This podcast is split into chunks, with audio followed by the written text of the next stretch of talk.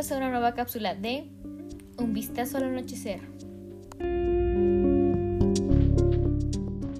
En Un vistazo al anochecer hablaremos sobre las criaturas y bestias mitológicas que han asombrado a la humanidad. Hablaremos desde lo más conocido como un hombre lobo hasta lo más inusual como la gran mantícora.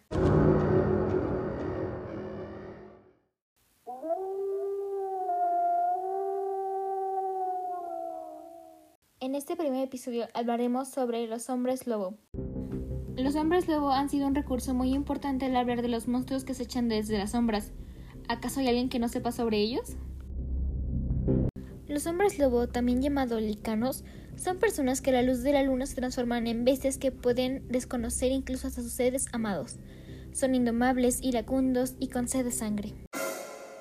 El inicio de su mito es difícil de rastrear, pero la leyenda más antigua es la que había un rey llamado Licaón, ojo aquí que hablaremos esto más adelante, que era un ser sádico y asesino por excelencia.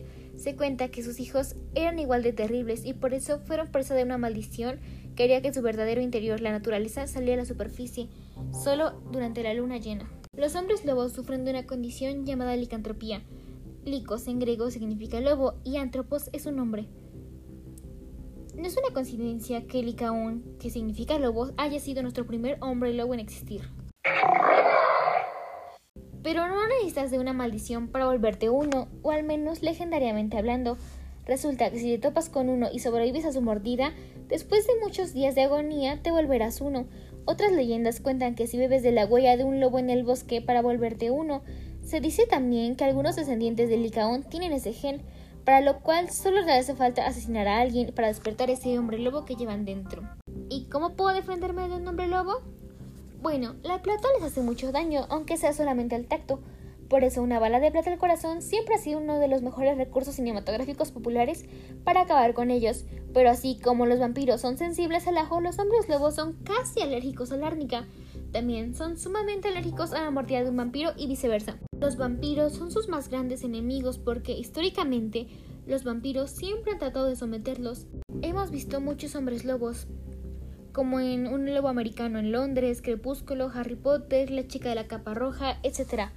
Y todos planteando una transformación diferente. El mito original cuenta que es un hombre bípedo que corre en sus cuatro patas, cubierto de pelo, con forma humanoide, pero con garras atroces y cabeza de lobo.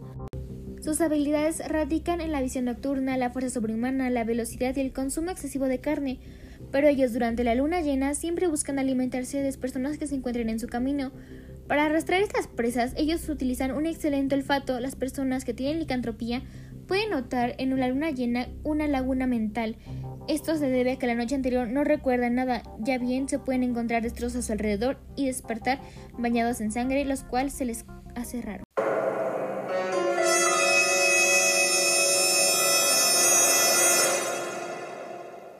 Pero bien, no hay una cura para la licantropía.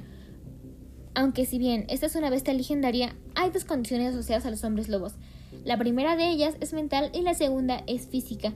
Los hombres lobos son catalogados como transformistas, es decir, humanos que cambian de formas, por ejemplo las ninfas y metamórfogos, entre otros. También hay humanos que nacen con esta, con esta condición que los hace parecer hombres lobos, donde su cuerpo se llena de pelo e incluso en su cara sus facciones también pueden llegar a ser diferentes. Y la condición mental es una enfermedad psicológica en la que el paciente cree firmemente que es un hombre lobo y que puede representar algunas lagunas mentales y tener una aversión a la luna, así como también comer carne humana cruda, es decir, creen ser hombres lobos.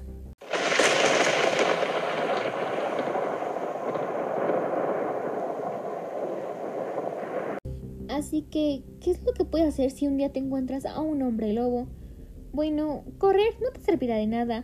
Cuando esto pase, lo que más desearás en ese momento será tener una daga de plata contigo. Bien, en esta cápsula pudimos aprender sobre el mito, la etimología, sus debilidades, sus habilidades, el hombre lobo en el cine, su fisiología y los hombres lobos en la vida cotidiana. Espero que esto les haya gustado mucho. Nos veremos pronto para hablar sobre nuestro poderoso dragón. Hasta la próxima amigos.